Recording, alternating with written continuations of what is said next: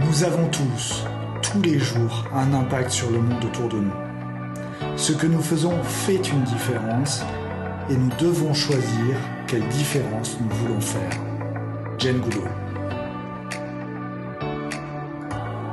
Bonjour, bonjour et bienvenue dans l'émission Bâtisseurs de monde, le podcast des dirigeants qui veulent choisir leur impact relationnel.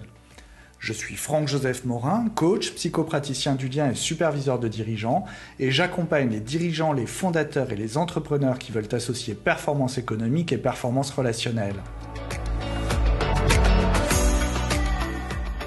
Ici, pas d'injonction ou de recette prête à l'emploi, mais plutôt un espace de respiration et de réflexion, un pas de côté pour vous donner envie de faire enfin face à vos enjeux relationnels car j'en suis convaincu, nos plus grands défis sont toujours relationnels.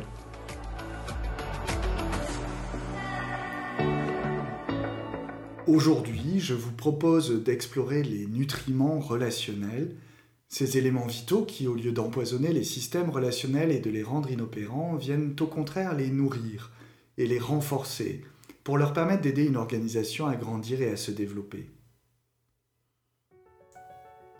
Vous vous souvenez peut-être de l'histoire de Pierre dont je vous ai parlé dans un épisode précédent. Pierre était venu me voir afin de comprendre et si possible de résoudre un conflit entre deux managers de son entreprise. Conflit ayant pris des proportions insoupçonnées et menaçant même jusqu'à la relation avec ses clients. In fine, cette dispute triviale au départ entre deux personnes de l'organisation représentait même un risque pour l'intégrité de celle-ci.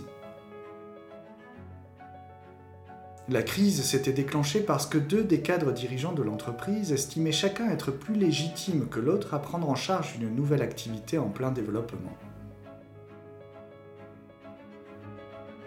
Au cours de notre premier échange, Pierre et moi avions vu que les conséquences de cette dispute étaient dramatiques pour son entreprise. Les collaborateurs étaient sommés de choisir leur camp et les arguments en faveur de l'un ou de l'autre ne cessaient de s'accumuler, de créer des dissensions et des fossés entre les services. Un phénomène de clan s'était même mis en place autour de ces deux managers. Et chaque jour voyait son lot de nouvelles rumeurs, de murmures de machines à café, de regards en coin. Chaque jour, l'ambiance devenait un peu plus sournoise et délétère. Malgré un processus de prise de décision a priori sain, centré sur l'élaboration collective et le nettoyage des désaccords en amont, avec obligation de prise d'avis et de transparence, Personne n'avait jamais été vraiment satisfait du résultat de cette réflexion dans la distribution des nouvelles responsabilités autour de cette activité. De vieilles rancunes sous-jacentes étaient soudain remontées à la surface, sortant du fin fond des âges pour venir pourrir les relations entre les équipes et les départements. Le niveau de créativité habituellement né du partage des idées s'effondrait dramatiquement contrairement à celui de la compétition interne qui tournait à la vraie guerre de tranchées. Rapidement, au cours de notre travail, nous avons pu identifier les toxines relationnelles à l'œuvre au sein du système. La rancœur, la colère, la frustration, le refus de tout compromis. La balance penchait nettement du côté d'une posture généralisée de toute puissance, Schématiquement, chaque camp cherchait à prendre le pouvoir sur l'autre et aucun ne semblait prêt au compromis. Une étincelle avait suffi pour mettre le feu aux poudres, mais il apparaissait que cette étincelle n'était pas vraiment née de nulle part. Elle ne pouvait justifier à elle seule la flambée du niveau de violence au sein de l'organisation. Elle-même était entretenue par quelque chose de beaucoup plus ancien, beaucoup plus complexe, beaucoup plus sournois et invisible. Il s'agissait probablement d'une accumulation complexe de facteurs qui, pris individuellement, n'avaient pas beaucoup de sens, ni d'importance et ni d'impact, mais qui, associés et ajoutés les uns aux autres, pouvaient réduire des années d'efforts et de construction à néant et détruire tout le potentiel de l'entreprise.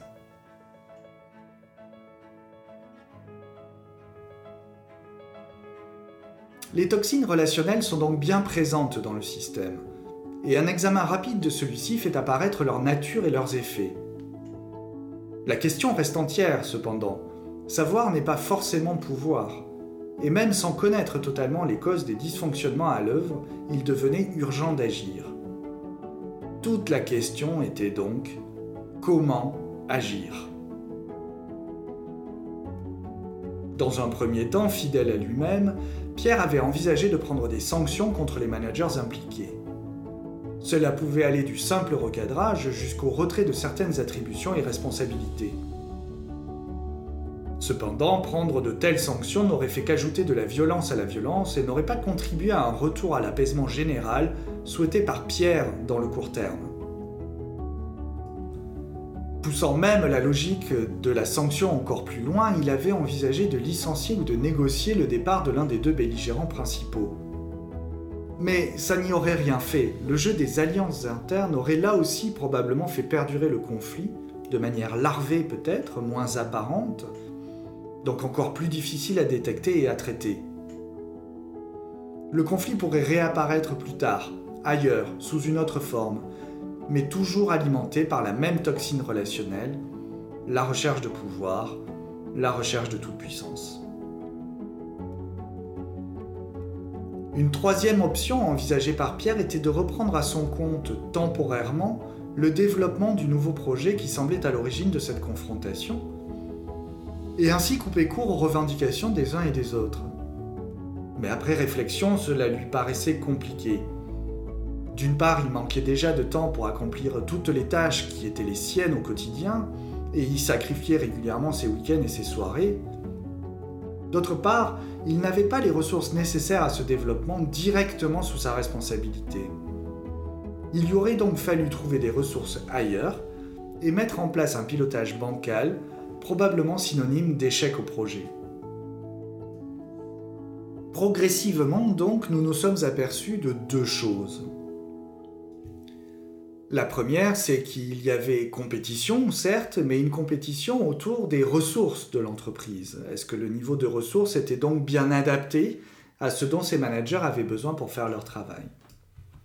La deuxième, c'est que cette culture de la toute-puissance à l'œuvre au sein de l'entreprise mettait paradoxalement Pierre dans une forme d'impuissance, c'est-à-dire dans une incapacité paradoxale d'agir. S'il ne prenait pas des mesures rapidement, la situation déjà compliquée allait échapper à tout contrôle, ce qui ajouterait encore plus de violence relationnelle dans le système. Mais s'il prenait des mesures pour tenter de contrôler cette situation, il ajouterait lui-même de la violence relationnelle dans le système par contagion mycélienne. Ainsi, mis dans l'impossibilité de prendre des sanctions ou de laisser faire, ce qui aurait été ses deux modes de fonctionnement habituels, Pierre a été contraint de choisir une troisième voie que nous avons élaborée et travaillée ensemble, le nettoyage relationnel du système humain de son entreprise. Rappelez-vous nos épisodes précédents. Nous nous projetons tout entier dans les contacts que nous établissons avec ceux qui nous entourent. En nous projetant tout entier dans ces contacts, nous partageons consciemment et inconsciemment tous les ressentis qui nous habitent à ce moment-là, qu'ils soient positifs ou négatifs. Ce phénomène, qui tient de la neurobiologie tout autant que de la psychologie, s'appelle la contagion émotionnelle. Comme une vague de fond, nos propres émotions, traduites par nos mots, trahies par nos postures et nos comportements, viennent alimenter les vagues émotionnelles déjà présentes dans notre entourage si elles sont concordantes, ou bien freiner et réguler la progression de ces vagues si elles sont contraires. Dans le cas de l'entreprise de Pierre, par exemple, la colère des uns s'ajoute à la colère des autres, transformant la frustration ressentie par quelques-uns en un phénomène débordant de colère et de récrimination. C'est ainsi que tout le système finit d'une manière ou d'une autre par être contaminé si rien ne vient réguler ces ondes émotionnelles à tel point que s'y opposer lorsqu'il est trop tard ne fait que les renforcer de plus en plus, jusqu'à créer de véritables tsunamis émotionnels hors de tout contrôle. La violence, sous toutes ses formes, envahit le système et les conséquences tant humaines qu'organisationnelles et économiques en sont désastreuses. Pour mettre en place cette troisième voie, cette dépollution relationnelle de l'organisation, nous pouvons nous souvenir d'une des qualités du mycélium dans la nature, il participe à la dépollution de son environnement en transformant les, éléments polluants en éléments nutritifs, et il fait cela en dissolvant au sens propre du terme les éléments polluants qu'il trouve sur son chemin.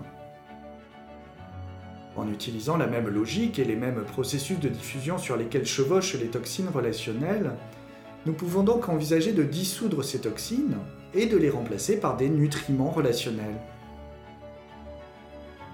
Ces nutriments relationnels, ce sont des propriétés émergentes de la relation qui viennent nourrir le mycélium organisationnel des groupes et des entreprises. Au contraire des toxines, qui dessèchent, assèchent et réduisent, les nutriments relationnels alimentent, enrichissent, dépolluent le mycélium relationnel.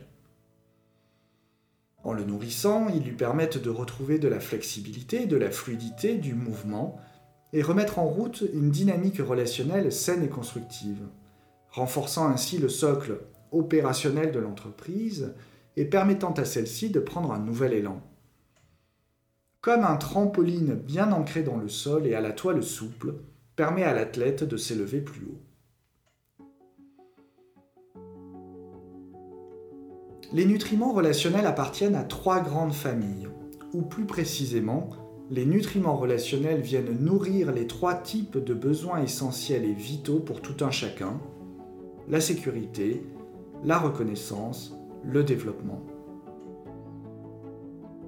Tout être humain a besoin de voir ses besoins de sécurité de base satisfaits afin de pouvoir s'attacher à son environnement, s'y engager pleinement et y redistribuer les richesses de son monde interne en partageant les fruits de son travail et de son intelligence. Dans la famille des nutriments relationnels nourrissant la sécurité, on peut retrouver des éléments très divers, dont entre autres la sécurité économique. Mon temps et mon travail me permettent-ils d'avoir un toit au-dessus de ma tête, de la nourriture dans mon assiette, de bénéficier d'un confort adéquat, de prendre soin de mes proches et de moi-même de manière appropriée, etc. On y retrouve également la sécurité physique. Puis-je garantir mon intégrité physique en faisant mon travail? Est-ce que ma vie est sécure? Si je fais un métier dangereux, suis-je sûr que mes proches seront en sécurité si quelque chose m'arrive? On y retrouve aussi la sécurité opérationnelle. Ai-je bien à ma disposition les ressources nécessaires à l'accomplissement de ma tâche, ces ressources pouvant être humaines, techniques, technologiques, temporelles? On y retrouve enfin la sécurité relationnelle, une des plus importantes. Puis-je faire confiance à mes collègues, à mes collaborateurs, à mes managers pour m'aider à accomplir ma mission?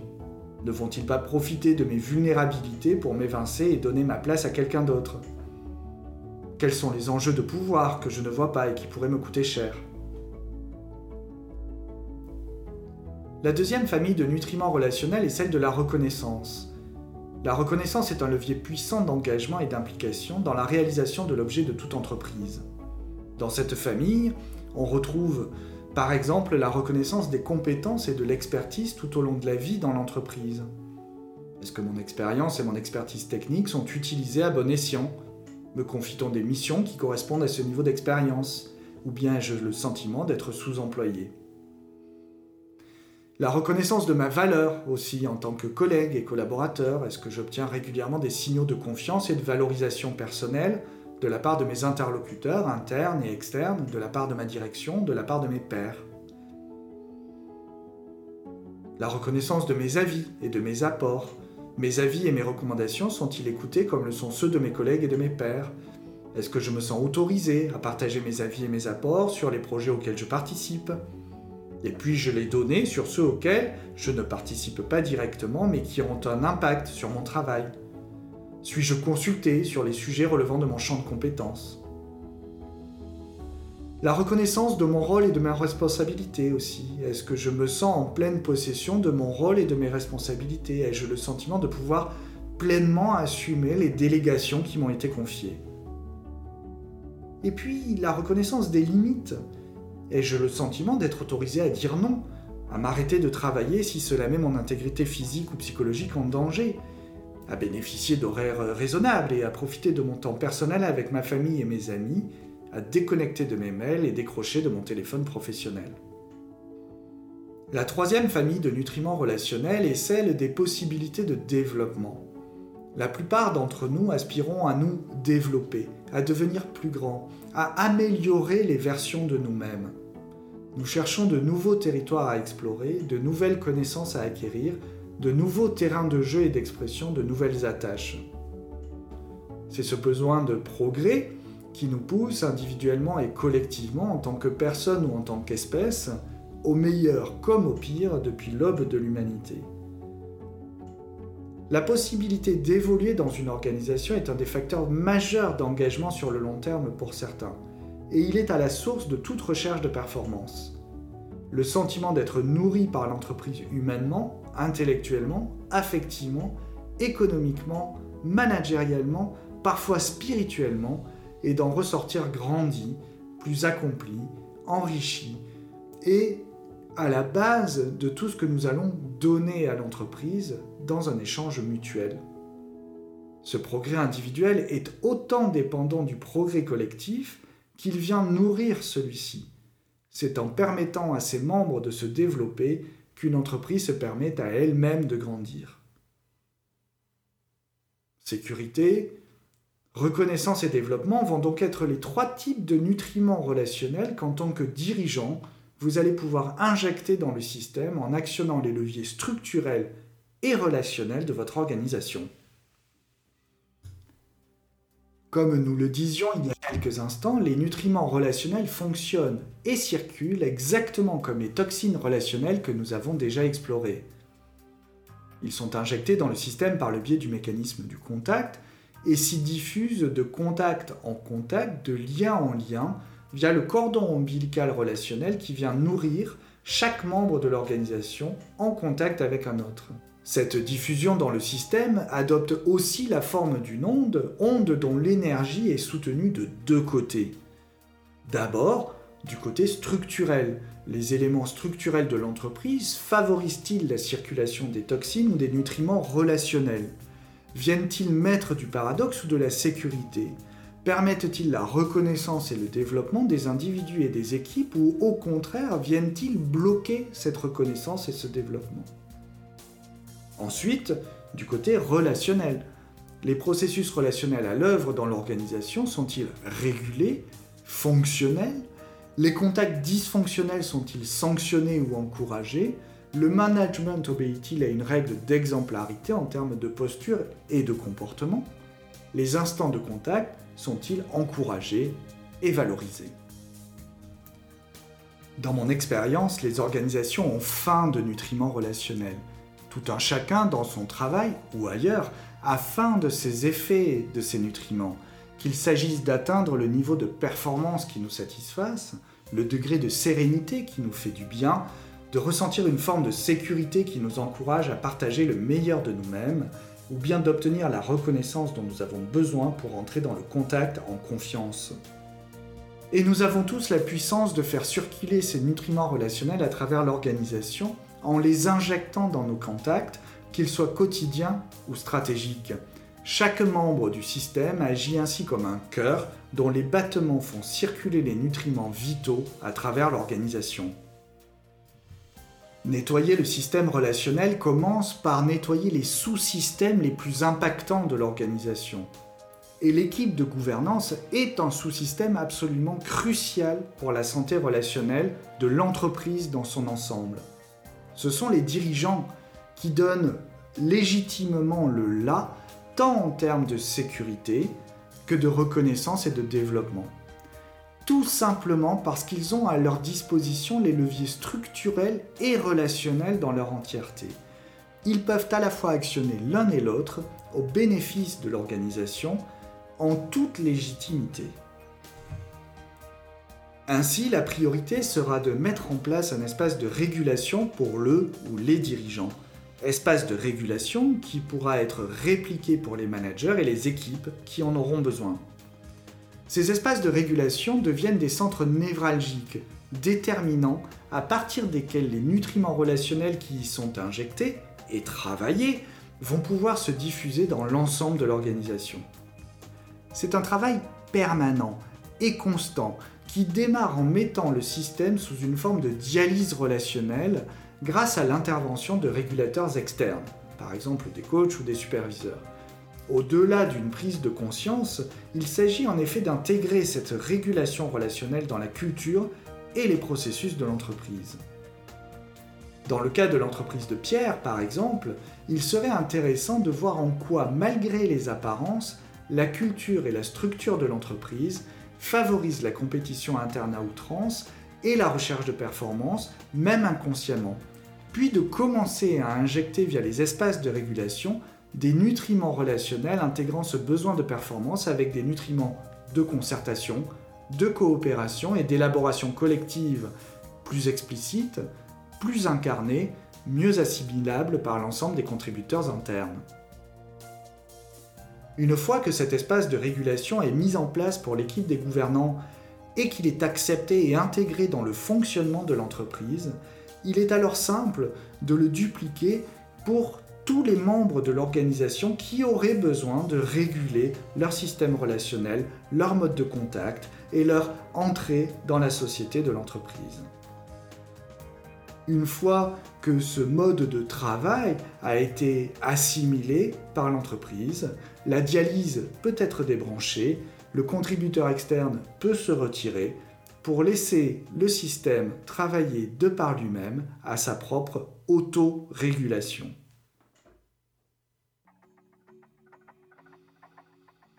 Pour conclure, je voudrais vous rappeler cette étude effectuée par l'Université de Harvard et plus particulièrement par le Laboratoire du développement des adultes dirigé aujourd'hui par le docteur en psychiatrie Robert Waldinger.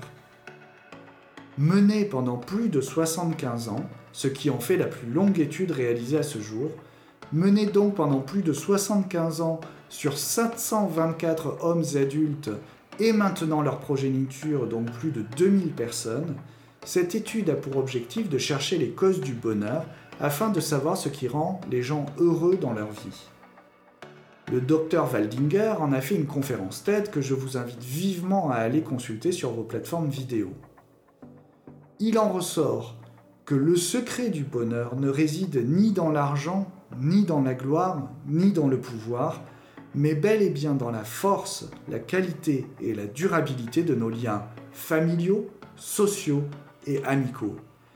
Ils n'ont pas besoin d'être nombreux, ils n'ont pas besoin d'être exempts de tensions et de disputes, ils ont besoin de représenter un socle sain, durable et solide de développement pour les individus que nous sommes. À méditer, non?